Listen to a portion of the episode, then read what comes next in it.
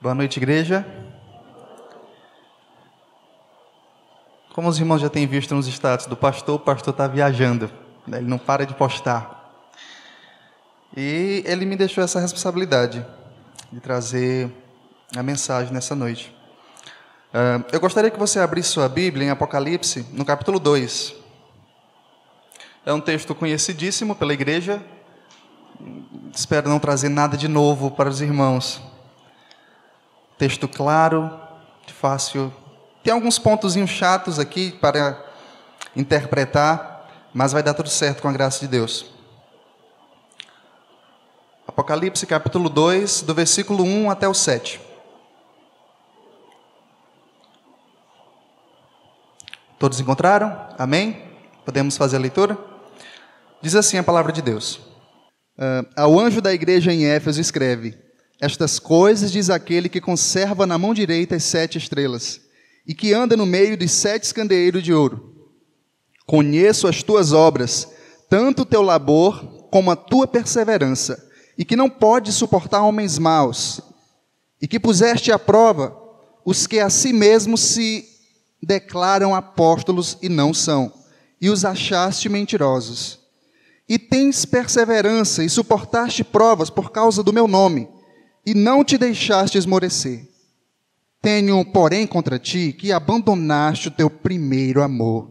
Lembra-te, pois de onde caíste, arrepende-te e volta à prática, à prática das primeiras obras. E se não, venho a ti e moverei do teu lugar o teu candeeiro caso não te arrependas. Tens, contudo, a teu favor que odeia as obras dos nicolaítas, os quais eu também odeio. Quem tem ouvidos, ouça o que o Espírito diz às igrejas. Ao vencedor, dar-lhe-ei que se alimente da árvore da vida, que se encontra no paraíso de Deus. Meus irmãos, uh, os irmãos bem sabem quem escreveu Apocalipse, Deus, na sua graça, na sua misericórdia, revela essas coisas ao apóstolo João, que estava nesse período exilado na ilha de Pátimos. E essa carta é endereçada à igreja de Éfeso.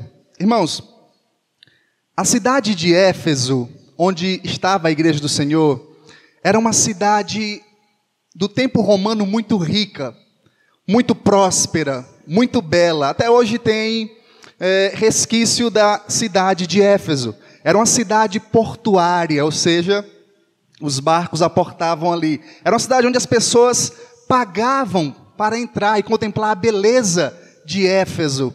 Éfeso é considerado a capital da Ásia Menor e a quarta cidade mais importante do Império Romano. Agora é romano, antes era grego, agora é romano.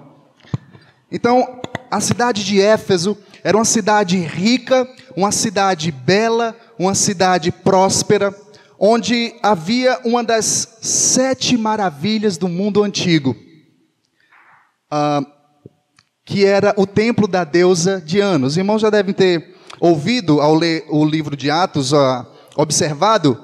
Irmãos, estou tremendo aqui, mas é porque. Não sei não, também não. A minha mão está. Isso está me incomodando. Enfim, tinha um dos sete maravilhas do mundo antigo.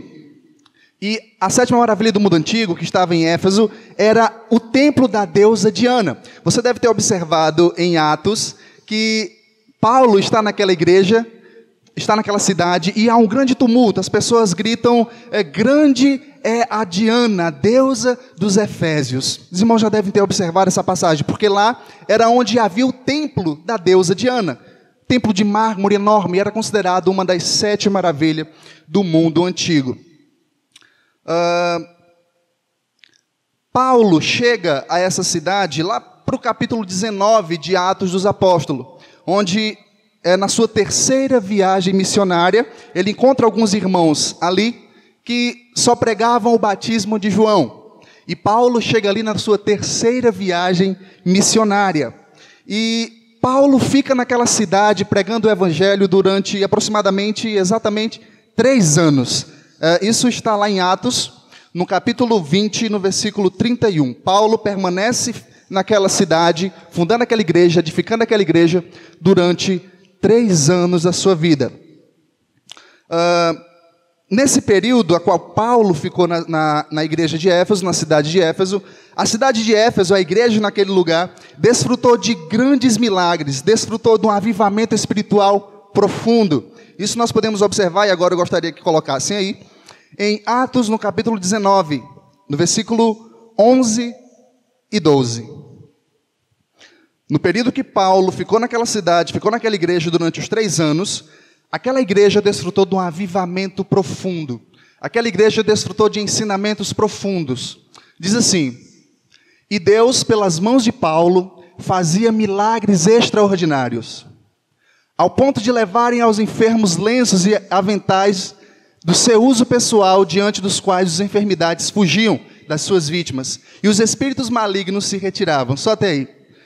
Uh, o texto continuando, lá no versículo 18 e 20, vai dizer que aqueles que mexiam com feitiçaria, que mexiam com magia negra, levavam os seus livros para serem queimados. Tamanho foi o avivamento, tamanho foi o poder que aquela igreja experimentou nesses três anos, enquanto Paulo estava atuando como pastor daquela igreja. Posteriormente, quando Paulo vai à Macedônia, Paulo deixa um indivíduo naquela cidade, deixa um jovem cuidando daquela igreja. Os irmãos sabem quem, quem era? O Gabriel já pregou aqui é, sobre esse jovem, pregou na carta que Paulo endereça a esse jovem, que é o jovem Timóteo. Posteriormente, depois de Paulo, que Paulo viaja para Macedônia, ele deixa Timóteo no encargo de ser pastor da igreja de Éfeso. E, e Timóteo permanece aí vários anos sendo pastor da igreja de Éfeso. Isso está lá em 1 Timóteo, no capítulo 1 e no versículo 3, onde Paulo vai para Macedônia e deixa Timóteo no encargo daquela igreja. Então observe aqui a ordem. Primeiro, Paulo foi o pastor daquela igreja durante longos três anos, viaja para Macedônia, deixa Timóteo no encargo daquela igreja. Durante o pastorado de Paulo ali, Aquela igreja desfrutou de um avivamento profundo. Aquela igreja desfrutou de ensinamentos profundos. Posteriormente, depois de Paulo, é Timóteo. Depois de Timóteo é o apóstolo João. João agora é o pastor dessa igreja. Uh, João pastoreia essa igreja por vários anos. Eu acredito que é um dos últimos pastores. Era, era chamado pelos historiadores o bispo de Éfeso, o apóstolo João. Então, essa igreja de Éfeso desfrutou de ótimos pastores, de ótimos líderes. Primeiro, Paulo, depois Timóteo e depois o apóstolo João. Então era para ser uma igreja rica em conhecimento. Era para ser uma igreja avivada. Era para ser uma igreja rica de conhecimento da palavra de Deus. E de fato era, e veremos. Uh, outra coisa que nós devemos considerar, consideramos a cidade, consideramos o contexto histórico de Éfeso, ah, é que essa mensagem dessa carta não se restringe especificamente somente à igreja de Éfeso. São verdades para nós, que transpassa aquela época. Isso fica muito evidente no versículo 7, que diz assim: Quem tem ouvidos, ouça o que o Espírito diz à igreja. A igreja de Éfeso, não. Aí tem as igrejas, no plural, ou seja, a mensagem endereçada a Éfeso não era somente a Éfeso, era às igrejas, ou seja, para nós também. Dito esses pontos introdutórios, nós podemos ir para a exposição da nossa carta. Uh, a primeira coisa que observamos nesse texto é como Cristo se apresenta à sua igreja. Cristo se apresenta à sua noiva. Isso está aí no versículo 1. É Cristo se apresentando à sua igreja. Vamos ler. Diz assim: Ao anjo da igreja em Éfeso escreve: Estas coisas diz aquele que conserva na mão direita as sete estrelas. Cristo se apresenta como aquele que guarda o seu povo. Veja a primeira frase do versículo 1. Depois que ele diz que escreve essas coisas, ele diz: Estas coisas diz aquele que conserva na mão direita as sete estrelas. Ou seja, Cristo se apresenta à sua igreja como aquele que guarda o seu povo. Eu sei que estrelas aí significa os anjos da igreja, os líderes da igreja. Isso está no versículo 20 do capítulo 1. Mas os anjos da igreja, os pastores da igreja, representam a igreja. Então está correto eu dizer que Cristo se apresenta como aquele que guarda o seu povo, como aquele que conserva o seu povo, como aquele que dá segurança ao seu povo. Ao anjo da igreja em Éfeso escreve: Estas coisas diz aquele que conserva. Isso aqui é diferente do capítulo 1, onde ele diz que tem na mão as estrelas, tem na mão os candeeiros. Aqui ele diz que é aquele que conserva.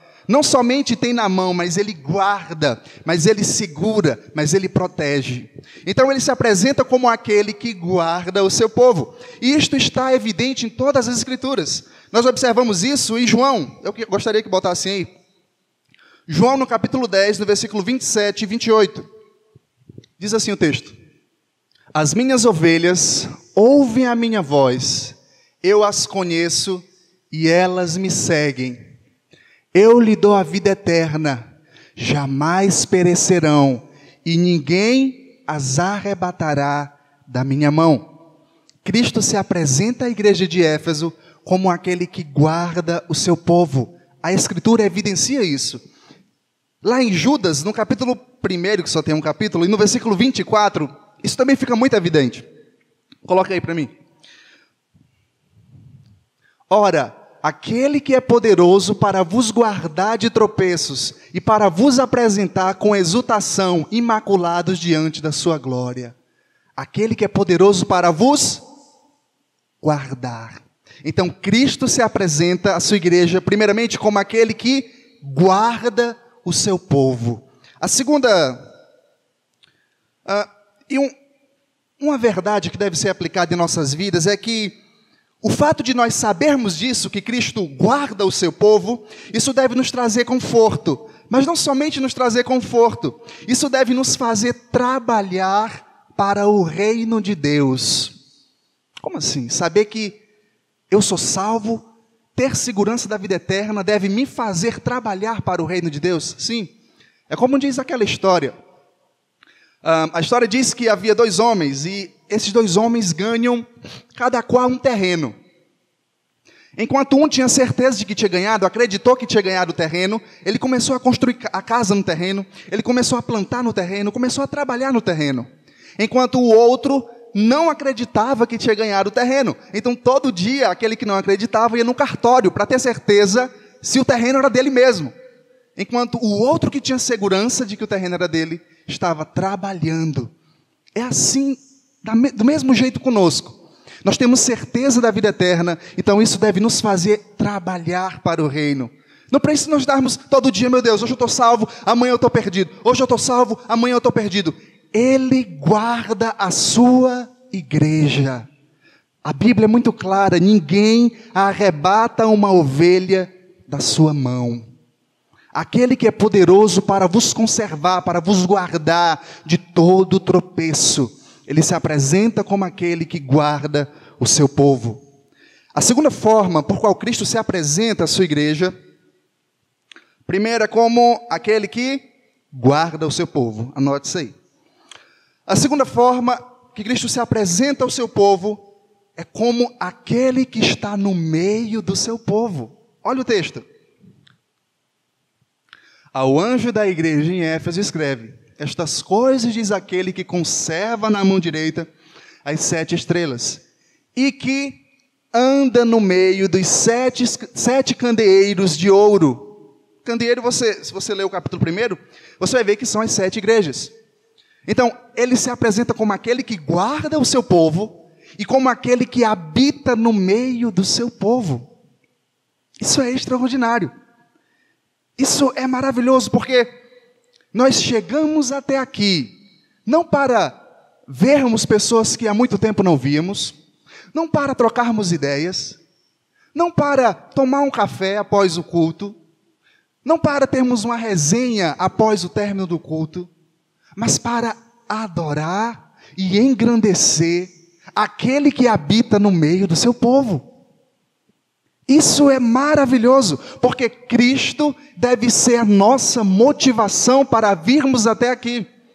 Eu sei que Muitas igrejas colocam outras motivações, colocam programações chamativas, colocam entretenimento acima de qualquer coisa para atrair as pessoas.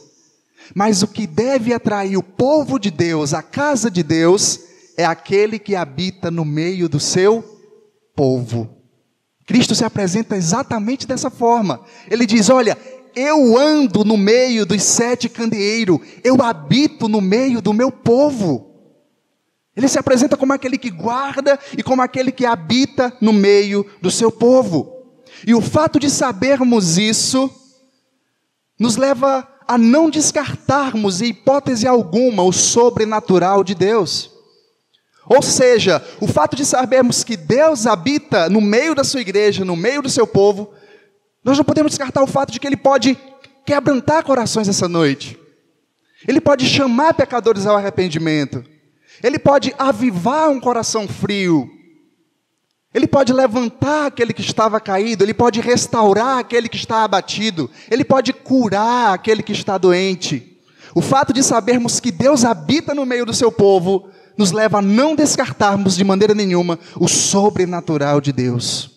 Deus é poderoso, é o mesmo, ele não muda. E ele é poderoso para fazer o que ele quiser no meio do seu povo. Deus está aqui. Isso não é jargão, Deus habita no meio da sua igreja. Cristo está aqui. É como diz aquela canção, né? Tão certo como a que eu respiro. É exatamente assim. Cristo habita no meio do seu povo. E aí nós entendemos o sentimento do salmista. Eu gostaria de ler Salmos 27, no versículo 4. Quando nós entendemos essa verdade, esse deve ser o nosso sentimento. Uma coisa peço ao Senhor, e a buscarei, que eu possa morar na casa do Senhor todos os dias da minha vida, para contemplar a beleza do Senhor e meditar no seu templo. Quando eu entendo que Deus habita no meio do seu povo, eu tenho um espírito reverente, eu tenho um coração contrito. Irmãos, as pessoas que observam a igreja devem ver Cristo na nossa adoração. Nós não podemos ter um coração frio quando adorarmos a Deus, porque Deus habita no meio do seu povo. Ora, quando nós vamos assistir um jogo, quando nós vamos assistir um filme, os nossos corações se enchem de empolgação, nós vibramos. Isso deve acontecer conosco também quando adoramos ao nome de Deus. Porque Cristo é o motivo de nós estarmos aqui. E se porventura, se por acaso, você chegou aqui essa noite com o coração frio, com o coração veio por vir, veio por obrigação, veio porque alguém lhe chamou. Se por acaso você perdeu a alegria da salvação, essa noite Cristo está falando com você. Cristo está falando com você. Cristo deve ser o centro de toda a nossa adoração, porque Ele habita no nosso meio. A terceira forma um, que Cristo se apresenta ao seu povo, primeiro, qual é? Como aquele que guarda o seu povo. Segundo, como aquele que habita no meio do seu povo. E terceiro, como aquele que conhece o seu povo. Já está de cara aí. Conheço as tuas obras. Primeiro, como aquele que guarda. Segundo, como aquele que habita. E terceiro, como aquele que conhece o seu povo. Isso é maravilhoso. Isso é extraordinário porque há certas coisas nas nossas vidas que as pessoas não veem. As pessoas não veem. Quando nós estamos angustiados, aflitos, abatidos, as pessoas não veem muitas vezes. Nós não deixamos saber. Mas quando nós chegamos em casa, trancamos o nosso quarto, dobramos os nossos joelhos e vamos a Deus em oração, a Bíblia diz: eu vejo. Cristo diz, eu vejo. Deus diz, eu vejo. Quando tu vai orar, tranca a porta do teu quarto, porque o teu pai que te observa no secreto vê. Então, Ele é o Deus que nos conhece. Há certas coisas que as pessoas não veem, mas Deus vê. E o fato de sabermos que Deus conhece o seu povo deve nos trazer consolo. Consolo. Ah, mas eu estou sendo injustiçado, eu estou sendo perseguido. Deus vê. Deus vê. Deus vê. Deus conhece o seu povo. Deus vê as nossas boas obras quando ninguém está vendo. Não precisa nós estarmos gloriando. Deus vê. A Bíblia diz que quando você for dar com a mão, cuidado para que a outra não veja, ou seja, é Deus quem vê. Deus vê quando você está orando em secreto. E Deus vê quando você faz boas ações. Deus sonda os nossos corações. Deus vê as nossas lutas para andarmos e trilharmos o caminho correto. Deus vê a nossa oração quando nós dizemos: Senhor, sonda o meu coração, vê se há algum caminho mau e guia-me no caminho reto. Deus vê. Primeiro, ele se apresenta como aquele que guarda. Segundo, ele se apresenta como aquele que habita no meio do seu povo. E terceiro, ele se apresenta como aquele que conhece o seu povo. Ele diz: Eu conheço as tuas obras. E de fato, isso deve nos trazer consolo. Isso, isso me faz lembrar daquela história de Agar. Os irmãos lembram? Quando Agar ela é oprimida pela sua senhora, Sara. E Agar foge da presença da sua senhora. E Agar está aflita, não tem jeito mais. Está sozinha ali com o menino aqui e ela lá para morrer. Quem é que se revela a ela? Deus se revela a Agar. E o que é que ela diz? Tu és o Deus que me vê. Na tradução NVI diz exatamente assim: Tu és o Deus que me vê. Ele é o Deus que nos vê quando ninguém está vendo. Ele é o Deus que nos consola quando ninguém está consolando. Ele é o Deus que vê as nossas lutas. Ele é o Deus que vê as nossas aflições. Ele é o Deus que vê. Deus vê. Em segundo lugar, isso deve nos trazer temor. Porque Deus está vendo, Deus vê as nossas boas obras, Deus vê a nossa aflição, mas também Deus vê as nossas más obras.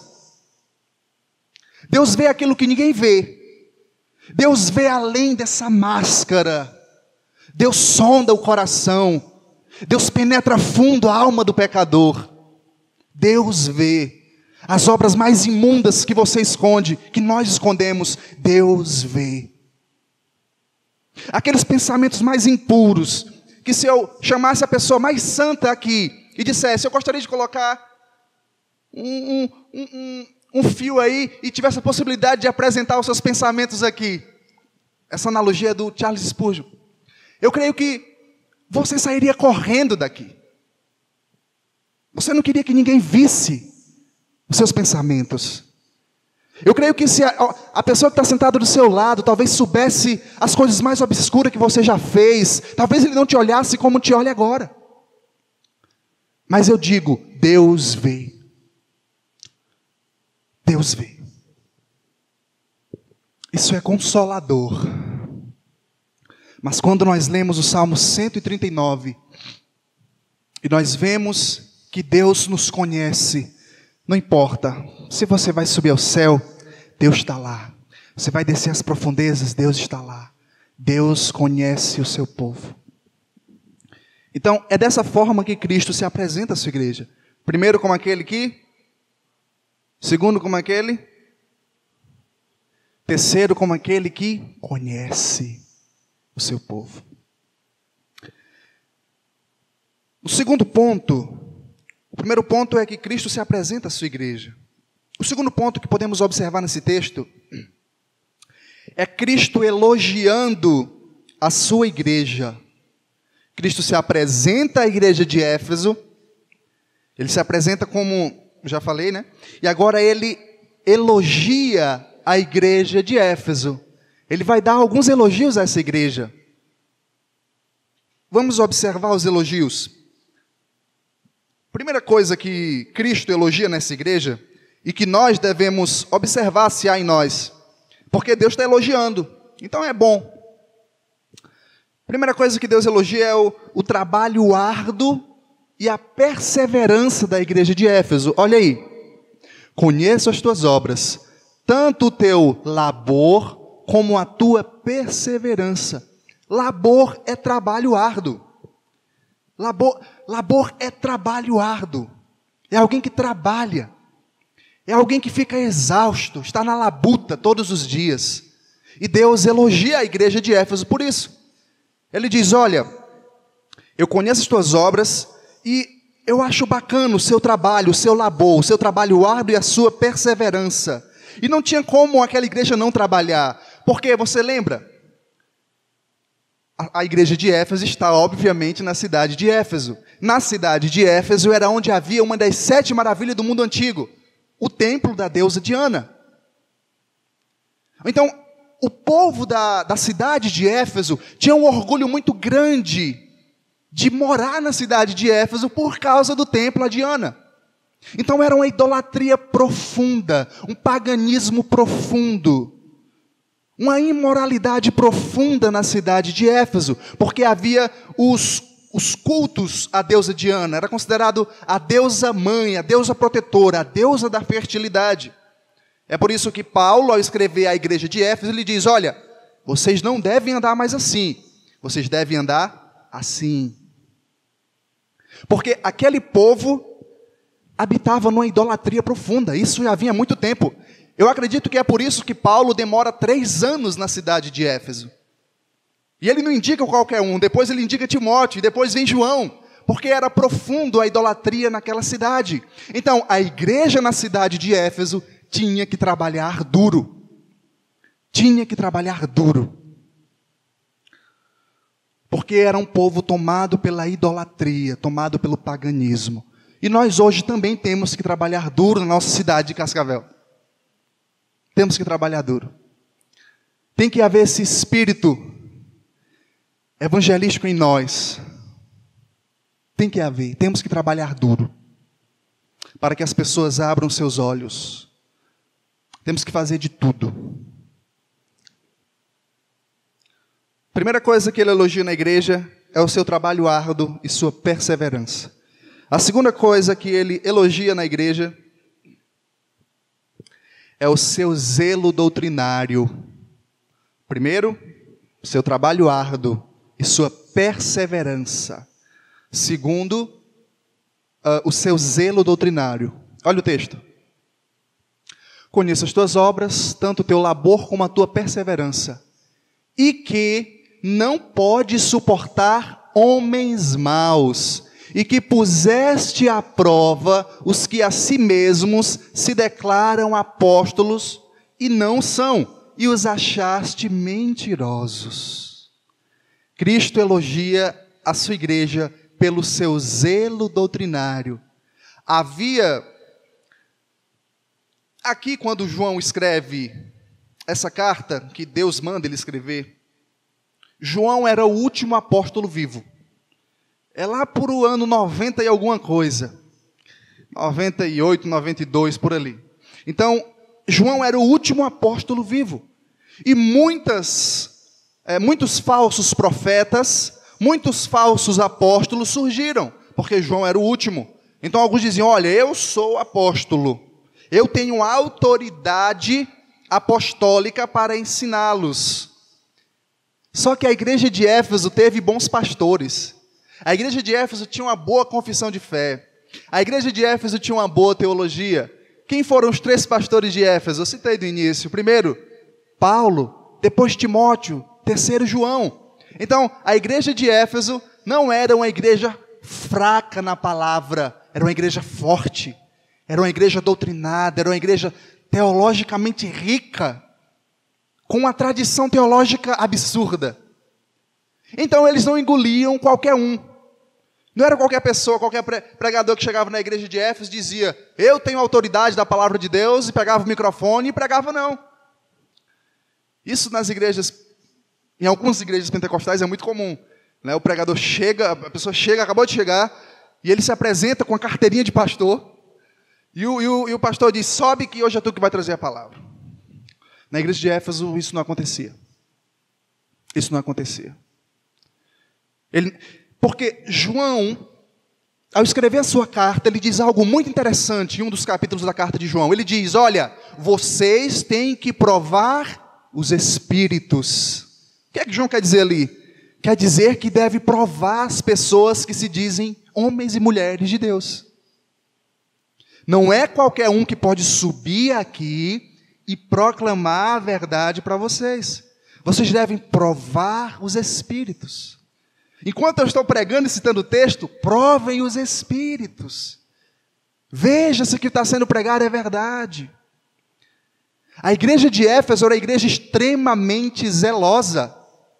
Tinha um zelo doutrinário absurdo.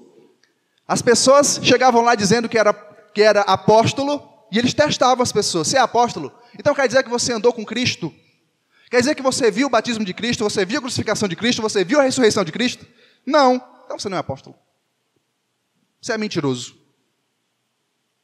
Apóstolo é fácil identificar um, um, falso apóstolo. É mais difícil um falso pregador. Mas um falso apóstolo é muito fácil. Se existe hoje algum apóstolo, é falso.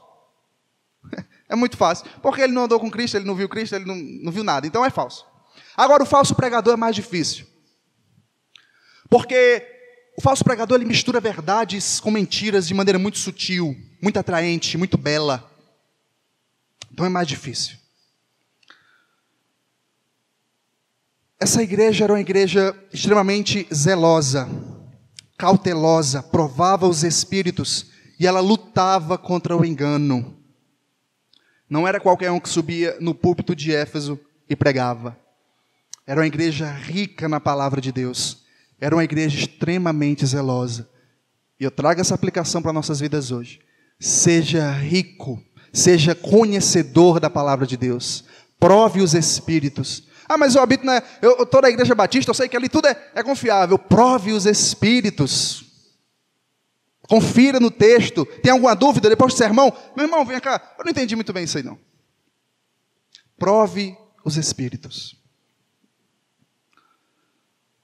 A terceira coisa que Deus elogia naquela igreja, primeiro, é que ela é, é uma igreja que trabalha duro e que persevera.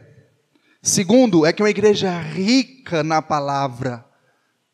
Uma igreja rica na palavra. Mas também, meu irmão, se você tem um, um pastor como Paulo, como Timóteo e como João, e você é um burro, meu irmão, pelo amor de Deus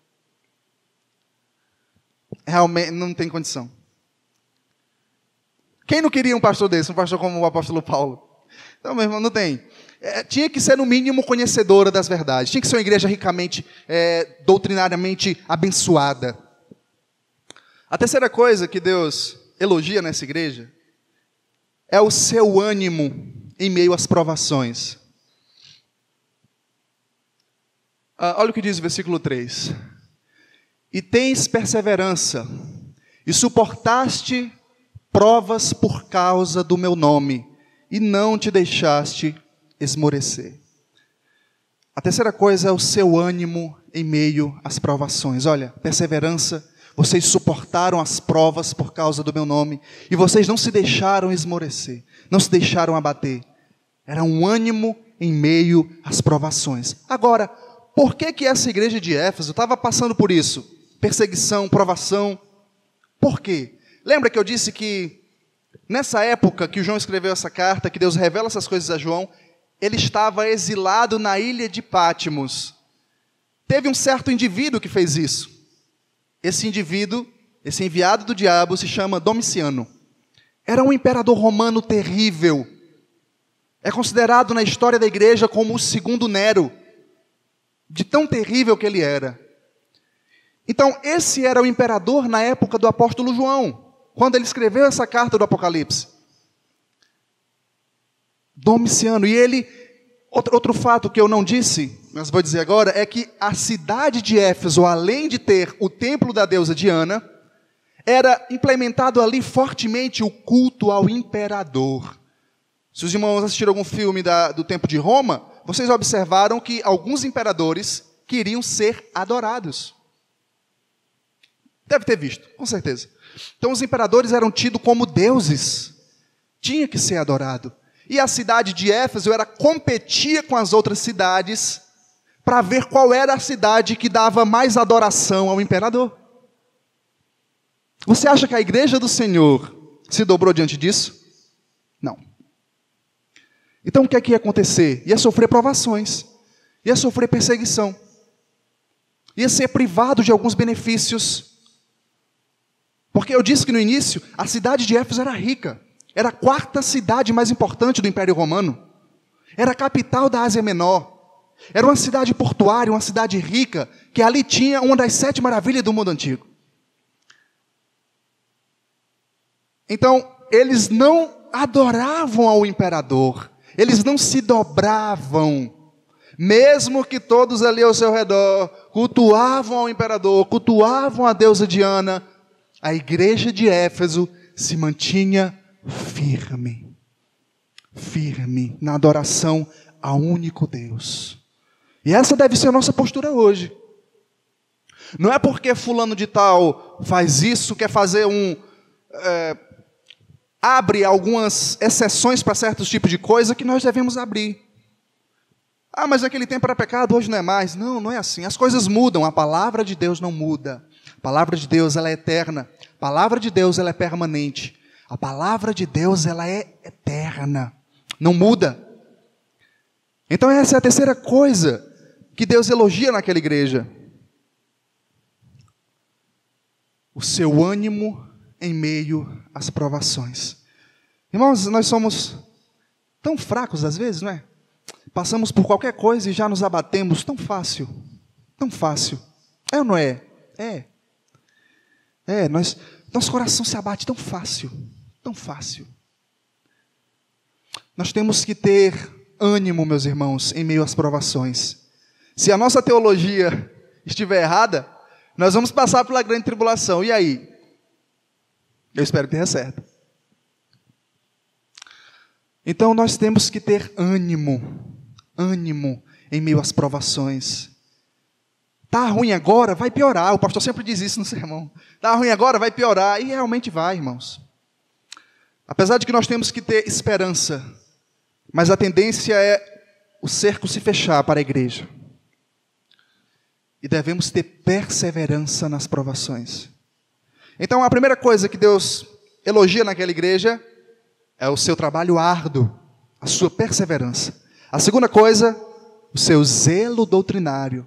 A terceira coisa, o seu ânimo em meio às provações. E ainda tem uma quarta coisa que Deus elogia naquela igreja. Isso está no versículo 6. Diz assim: Tens, contudo, ao teu favor, favor que odeias as obras dos nicolaítas, os quais eu também odeio. Ou seja, Deus elogia aquela igreja porque ela tem um, um zelo moral. Nicolaíta? Que diabo é Nicolaíta? Irmãos, isso é um ponto onde não há consenso. Né? Algumas pessoas dizem uma coisa, isso é outra, mas das informações que nós temos na história da igreja e na Bíblia, o que podemos concluir é que alguns dizem, alguns pais da igreja dizem que essa seita dos nicolaítas era uma seita que veio daquele diácono lá de Atos 6, Nicolau. Se você ver a lista do diácono, vai ter um homem chamado Nicolau. E um dos pais da igreja diz que Nicolau posteriormente se desviou e fundou essa seita dos nicolaítas. Basicamente, essa seita acreditava que era possível, era possível adorar o imperador, render culto ao imperador e cultuar a Deus. Outra coisa que eles acreditavam é que vocês lembram lá em Romanos, quando Paulo diz que tinham certos indivíduos que diziam assim: é, onde abundou o pecado, superabundou a graça? Está repreendido. Onde abundou o pecado, superabundou a graça? Então, alguns pensavam assim: então, se onde abundou o pecado, superabundou a graça, quanto mais eu pecar, mais graça vai ter. Os nicolaítas pensavam assim: não, não tem condição. Quanto mais eu pecar, mais graça vai ter. Era basicamente essas duas coisas que essa galerinha pregava. Posteriormente, em outra igreja, vai citar os nicolaítas, mas eu não vou me estender muito neles. O que você precisa saber é isso. Não sabe ao certo se veio realmente de Nicolau, mas sabemos que o que eles acreditavam era isso: que era possível cultuar o imperador e ainda assim cultuar Deus, e que quanto mais se peca, mais a graça de Deus vem sobre a vida deles. Era por, é, é, é por isso que eles não se privavam de certos pecados, de pecado nenhum. De pecado nenhum. E a igreja de Éfeso odiava os nicolaítas. E ela é elogiada por isso. Porque ela odiava os nicolaítas. Ela aborrecia as obras perversas, as obras impuras, aquilo que trazia impureza para a igreja ela odiava. E ela é elogiada por isso. O seu zelo moral. O seu zelo moral. Uh, parece até meio contraditório, né? Eu dizer que os irmãos devem odiar. Não, mas é, é o que a Bíblia diz. Deus elogiou a igreja de Éfeso porque eles odiavam as obras dos nicolaítas. E nós também, também devemos nutrir um ódio pelo pecado. Um ódio pelo pecado. Uma aversão ao erro. Uma aversão ao engano. Uma aversão àquilo que é impuro. Deus é um Deus que ama e é um Deus que aborrece também. Eu sei que é forte usar essa palavra ódio, mas a tradução para aborrecer é ódio. E aqui na, na RA diz exatamente isso: ódio. Diz: Tens contudo a teu favor que odeias as obras dos nicolaítas, a quais eu também odeio. Então Deus odeia as más obras. Deus odeia. E isso nós devemos nutrir em nossos corações. Devemos ter um ódio pelos nossos pecados. E pelo pecado do irmão também. Devemos ter um ódio pelo pecado. Não é para você odiar o seu irmão, é o pecado. O pecado. Recapitulando o que nós vimos até aqui. Nós vimos que Deus se revela ao seu povo. E Deus se revela ao seu povo como aquele que guarda a sua igreja, como aquele que habita no meio do seu povo e como aquele que conhece o seu povo. Posteriormente, nós vimos que Deus elogia a sua igreja. E quais são os elogios que Deus dá àquela igreja? Deus elogia porque ela persevera e trabalha duro muito duro. Depois,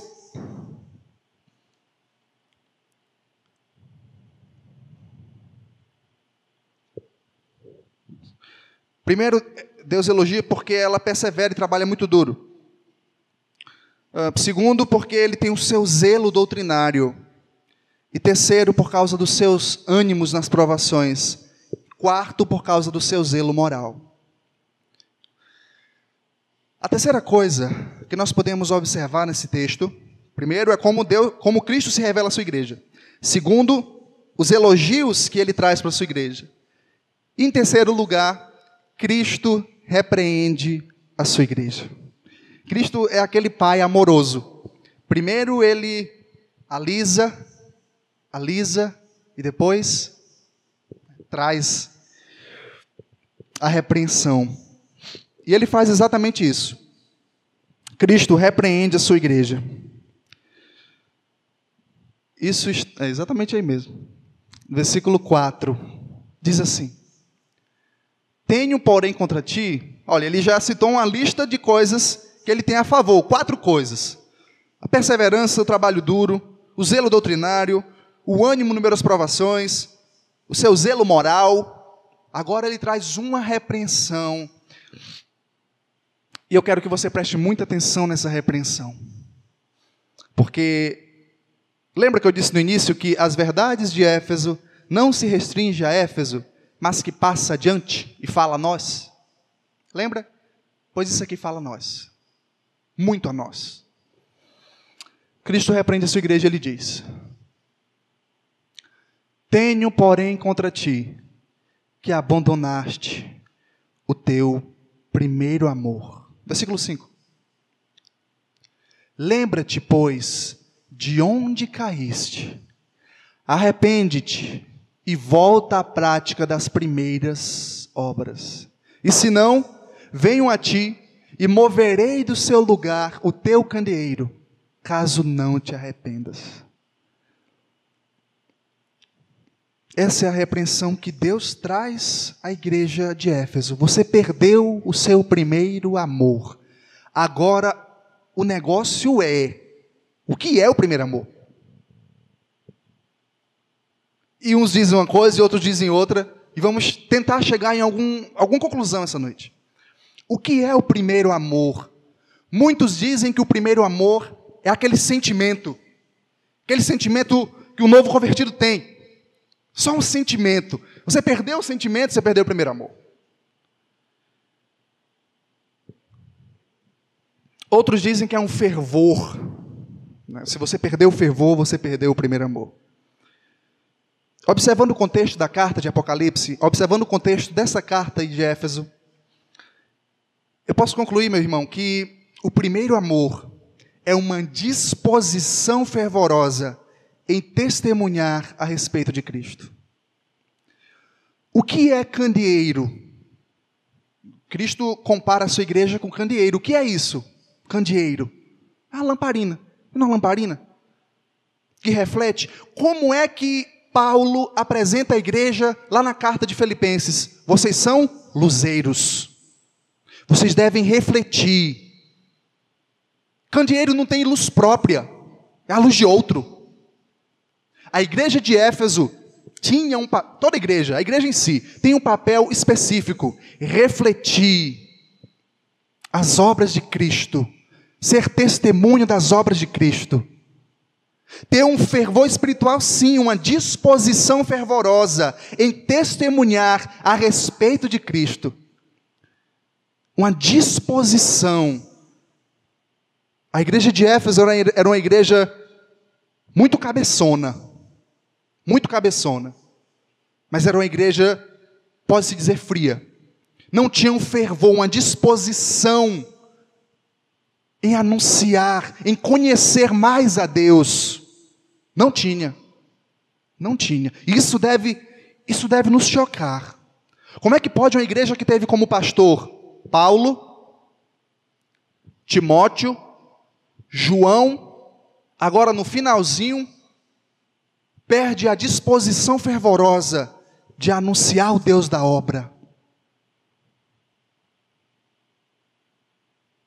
E quantos de nós já não perdemos, hora essa? O primeiro amor. Pode-se dizer que é aquela empolgação de novo convertido também.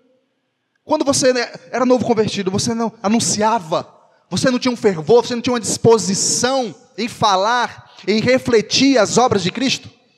Não tinha. Tinha. Eu lembro que quando eu era novo convertido, eu era... queria estar no meio do mundo evangelizando. O que é que eu fazia? Eu recebia uns panfletozinhos, e eu chamava o pessoal, não queriam ir, eu enchia aquela bolsa de panfleto e saía pelo meu bairro, pelas casas, distribuindo os panfletos.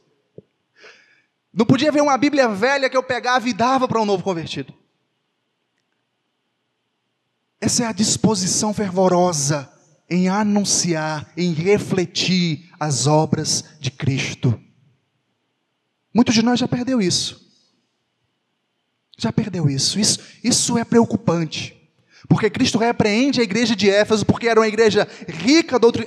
elogia porque era uma igreja rica doutrinariamente, era uma igreja que perseverava nas tribulações, era uma igreja que tinha um zelo moral, não deixava ninguém pecar em paz, tinha um zelo doutrinário, não tolerava erro, engano, falso profeta, falso apóstolo. Mas era uma igreja que tinha perdido uma disposição fervorosa de anunciar o Deus da obra, de refletir o Deus da obra. E talvez nós já temos perdido isso. Então, é isso que eu acredito ser primeiro amor. E como nós podemos perder o nosso primeiro amor, a nossa disposição fervorosa. Como? Como é possível um cristão perder o primeiro amor? Primeiro, isso pode parecer chocante, mas é um dos motivos é esse. Quando a obra de Deus vem primeiro que o Deus da obra. Quando a obra de Deus vem primeiro que o Deus da obra. É aquele indivíduo que serve, eu quero servir, eu quero ajudar, eu quero fazer, eu quero fazer. Meu irmão, a obra de Deus deve ser apenas um reflexo de quando nós temos intimidade com o Deus da obra. Quando a obra de Deus vem em primeiro lugar do que o Deus da obra, eu perdi o primeiro amor. E foi exatamente o que a igreja de Éfeso fez. Serviam, trabalhavam duro, eram zelosos, estudiosos, ricos, uma tradição teológica de dar inveja em qualquer igreja. Mas era uma igreja que tinha perdido o primeiro amor. Porque colocaram a obra primeiro que o Deus da obra. Isso pode acontecer comigo e pode acontecer com você. Pode acontecer. Pode acontecer. Talvez muitos chegam aqui apenas porque, apenas porque foi convidado, apenas porque é domingo, eu não quero ficar em casa, é tradição vir à igreja nos domingos, meu irmão. Você tem que despertar o zelo, o fervor no seu coração. Tem que haver zelo, tem que haver fervor. O cristão não pode ser um cristão frio. Tem que haver fervor, sim. Tem que haver fogo nos corações, sim. Ótimo que você tem bons livros. Ótimo que você tem Bíblias de estudo. Ótimo que você ouve bons pregadores. Mas o seu coração deve se inflamar por Cristo, até que nada mais importe. Então, eu perco, eu perdo o primeiro amor quando a obra de Deus vem primeiro, vem primeiro que o Deus da obra. Segundo, quando há muita luz na mente, mas não tem fogo no coração. Parafraseando Charles Spurgeon, há muita luz na mente, mas há pouco fogo no coração. Você precisa aquecer o seu coração. Você precisa aquecer o seu coração. Irmãos, pensa um pouquinho aí. Para aí. Acorda um pouquinho aí. Pensa. Não está faltando alguma coisa? Lembra aí, meu irmão. Pensa um pouquinho. Está faltando alguma coisa? Você não era assim. Está faltando alguma coisa. Havia mais fervor. Havia mais disposição. Havia mais desejo. Havia mais empolgação. Havia mais ânimo. Você sabe que havia. Está faltando algo. É o primeiro amor. É o primeiro amor. Está faltando algo sim. Não saia, não saia dessa noite aqui achando que está tudo bem. Está faltando algo, meu irmão. Está faltando algo. Então, quando o cristão tem muita luz na cabeça, mas não tem fogo no coração, é perigoso ele perder o primeiro amor. Era o que eu estou citando o que aconteceu com a igreja de Éfeso. Terceiro, quando eu tenho mais disposição em analisar o meu próximo do que a mim mesmo. Era o que aconteceu com a igreja de Éfeso. Lembra que eles não suportavam homens maus? Lembra que eles odiavam as obras dos nicolaítas? Mas eles não analisavam a si mesmos. Eles não analisavam a si mesmos. Quando eu tenho mais disposição em analisar o meu irmão, analisar a minha irmã, do que a mim mesmo, perdi o primeiro amor. Não é errado analisar o seu irmão, mas primeiramente você faz o quê? Analisa a si. Quando nós trilhamos esses caminhos, eu perdo o fervor de testemunhar Cristo para as nações. Eu perdo, não tem como não perder. Não tem como não perder.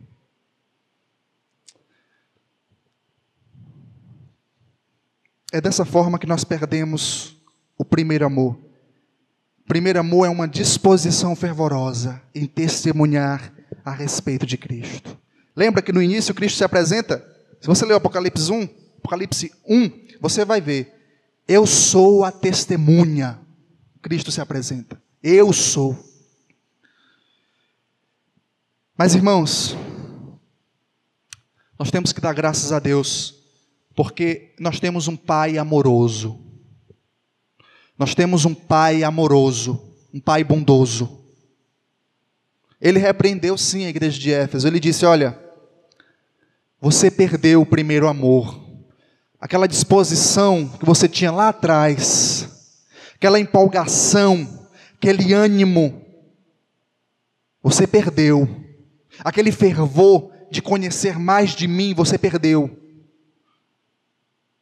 Mas tem como você voltar, tem como recuperar, tem como.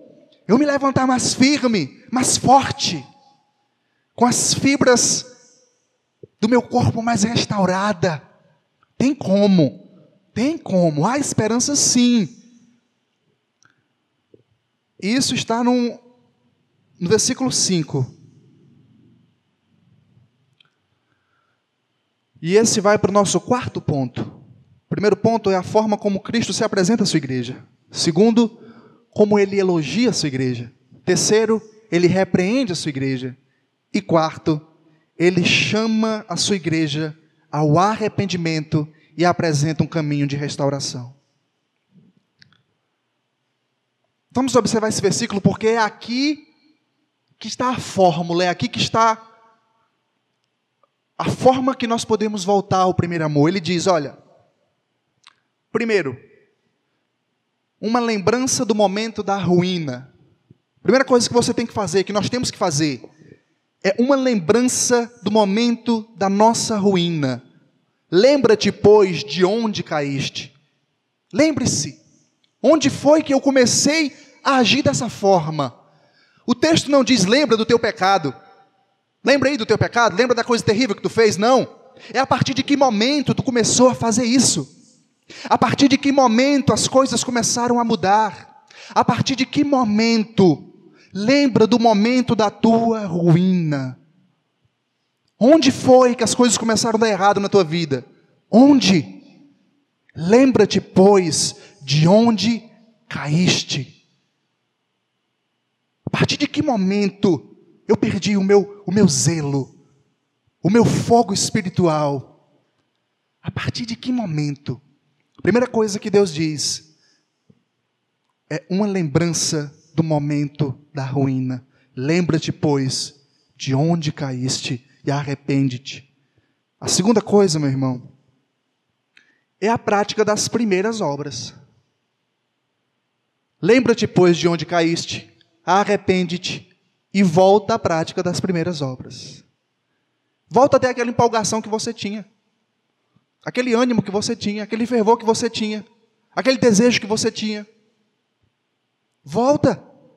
Eu não consigo, consegue. Ele é o Deus de toda graça. Onde abundou o pecado, superabundou, superabundou, transbordou infinitamente mais graça na tua vida. Infinitamente mais. Eu não consigo orar, consegue sim. Eu não consigo ler, consegue sim. Onde abundou o pecado, superabundou, transbordou infinitamente mais graça. Infinitamente mais graça. Você pode sim. Pode sim. Então pratica as primeiras obras. Terceiro, terceira coisa aqui que nós podemos observar nesse texto o caminho para a restauração é eu pensar na consequência do erro. Primeiro, é uma lembrança do momento da ruína. Segundo, uma prática das primeiras obras. Terceiro, pensar nas consequências do erro. Olha o que o texto diz. Lembra-te, pois, de onde caíste, arrepende-te, volta à prática das primeiras obras, e se não, se você não voltar às práticas das primeiras obras, se você não se arrepender, pensa aí na consequência. Se não, se, se não acontecer isso, venho a ti e moverei do seu lugar o teu candeeiro.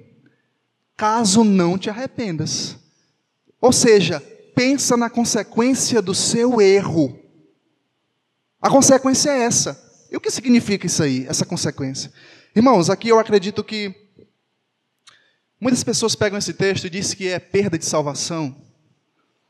Mas eu não acredito. Você lembra como Deus se revelou à sua igreja? Como aquele que guarda.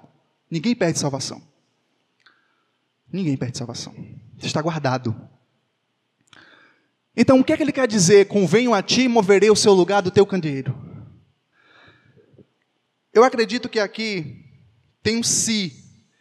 Eu acredito que o que Deus está fazendo aqui é mostrando o que poderia acontecer caso eles não se arrependessem. O que poderia acontecer. Não é que vai acontecer, é o que poderia acontecer. Deixa eu me dar um exemplo para você.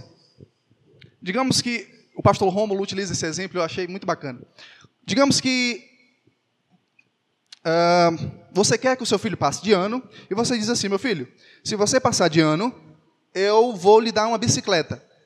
E você fica incentivando ele: ó, se você passar de ano, eu vou lhe dar uma bicicleta. Se você passar de ano, eu vou lhe dar uma bicicleta. É exatamente aqui a mesma coisa. Isso aqui não é uma promessa, é uma advertência. Cristo está advertindo: olha, se você não se arrepender, é isso que vai acontecer. Só que é possível a igreja de Cristo não se arrepender? Não, a igreja de Cristo vai se arrepender.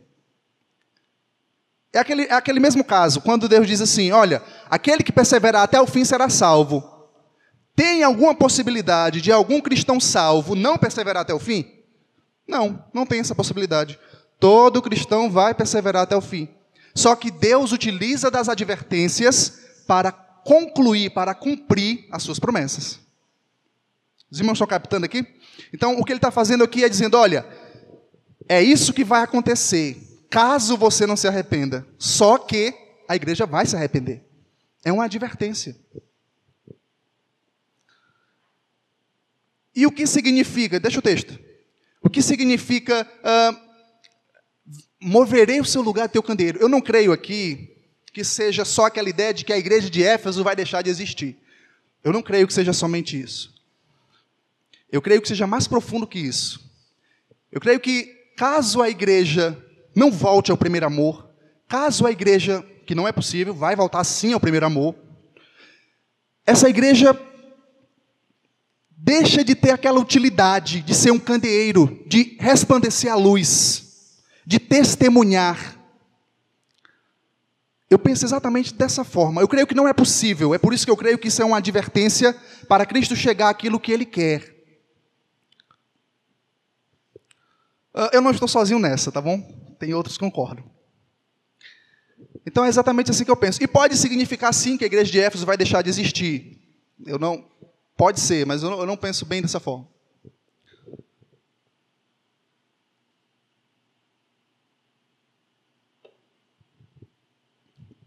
Eu penso que é uma advertência de Deus para que a igreja volte ao primeiro amor. Uh, e é isso. Primeiro, é uma lembrança do momento da ruína. Segundo, uma prática das primeiras obras. Terceiro, pensar na consequência do seu erro. Se você perde o primeiro amor, se você perde aquele fervor, aquela disposição em anunciar Cristo, você vai perder o seu lugar. Você vai ser removido.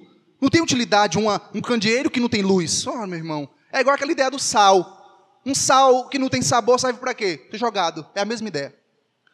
Ser jogado. É possível um cristão verdadeiro perder o sabor? E por, por um certo período é. Mas ele volta. Então é basicamente essa a ideia. Quarto lugar, é, renovar a nossa fé meditando nas promessas futuras. Isso nos traz de volta ao primeiro amor. Renovar a nossa fé meditando nas promessas futuras. Está no versículo 6. 7. Pronto, versículo 7. Quem tem ouvidos, ouça o que o Espírito diz às igrejas. Isso é uma promessa, ó. Ao vencedor, Dar-lhe-ei que se alimente da árvore da vida que se encontra no paraíso de Deus. o que é a árvore da vida, o que não é a árvore da vida. Só sei que há uma árvore da vida no paraíso de Deus. É o que a Bíblia revela. E que nós vamos desfrutar das bênçãos eternas. Isso é uma promessa que Cristo faz. Ao vencedor, toda a igreja de Cristo, guardada na sua mão direita, é um vencedor e vai desfrutar das bênçãos eternas. É esse o objetivo do texto. Todas as igrejas, por isso que aí ele não diz a igreja de Éfeso especificamente. Isso é uma promessa para a igreja universal, para a igreja de maneira geral. Quem tem ouvidos, ouça o que o Espírito diz às igrejas. Ao vencedor, dar-lhe-ei que se alimente da árvore da vida que se encontra no paraíso de Deus. Ou seja, ele vai desfrutar de bênçãos celestes, bênçãos eternas. Árvore da vida, a Bíblia começa com a árvore da vida e termina com a árvore da vida, e vamos descobrir quando chegar lá. É assim. Então, irmãos, para nós irmos para o final do nosso sermão, vamos fazer uma recapitulação. O que nós vimos até aqui? Primeiro, nós vimos como Deus se apresenta à sua igreja. E ele se apresenta à sua igreja como aquele que guarda o seu povo. Ele se apresenta à igreja como aquele que habita no meio do seu povo. E como aquele que conhece o seu povo. Esse foi o nosso primeiro ponto. O segundo foi que Cristo elogia as obras da sua igreja. Primeiro, ele elogia porque aquela igreja trabalhava duro, elogia a perseverança da igreja e o seu trabalho árduo. Segundo, elogia o seu zelo doutrinário, era uma igreja extremamente zelosa. Terceiro, o seu ânimo em meio às provações. Era uma igreja que estava sendo perseguida por Domiciano, aquele imperador terrível. Quarto, o seu zelo moral. Era uma igreja que abominava as obras dos nicolaítas. Os nicolaítas eram uma seita que acreditava que era possível sim cultuar o imperador e a Cristo, e que, tinha, e que eram libertinos, dados à imoralidade. E em terceiro lugar, nós vimos a repreensão de Cristo para a igreja. Cristo repreendendo a sua igreja. E ele repreende porque a igreja perdeu o seu primeiro amor, ou seja, a sua disposição fervorosa em testemunhar Cristo, em buscar Cristo, em buscar a Deus, em ter um relacionamento mais íntimo com Deus. Em quarto lugar, nós vimos que Cristo ele faz um chamado ao arrependimento e mostra o caminho da restauração. E agora nós vamos para a nossa conclusão. Irmãos, é perfeitamente possível ter bons líderes, uma ótima teologia, um zelo doutrinário, um zelo moral, trabalhar na obra de Deus e ainda assim se afastar do Deus da obra. Crave isso na sua cabeça. A igreja de Éfeso é um exemplo disso. É por isso que nós temos que ter cuidado, muito cuidado, muito cuidado, muito cuidado mesmo. Se em algum momento da caminhada você eu perdi sim. Guilherme, é verdade, eu perdi. Eu perdi. Eu estou igual essa igreja de Éfeso. Igual. Igual. Eu sou um cara cabeção. Nem cabeção eu sou. Eu não estou lendo nem a Bíblia. Eu perdi o desejo, Guilherme, é verdade. Eu perdi a vontade. Eu perdi o desejo de orar. Eu não estou orando. Eu não estou lendo. Eu não consigo meditar. Eu não consigo ter uma intimidade com o Deus da obra. Eu estou morrendo. Eu estou morrendo. Eu preciso de ajuda, eu preciso de socorro. Nessa noite, Cristo te chama ao arrependimento. Nessa noite, Cristo te chama ao arrependimento. Mesmo diante da nossa frieza e falta de devoção, Deus se mantém fiel à Sua palavra. Deus se mantém fiel à Sua palavra e é rico em misericórdia convidando a todos para o arrependimento e a um relacionamento profundo com Ele. Mesmo diante das nossas fraquezas, Deus te chama. Deus está te chamando. Vem.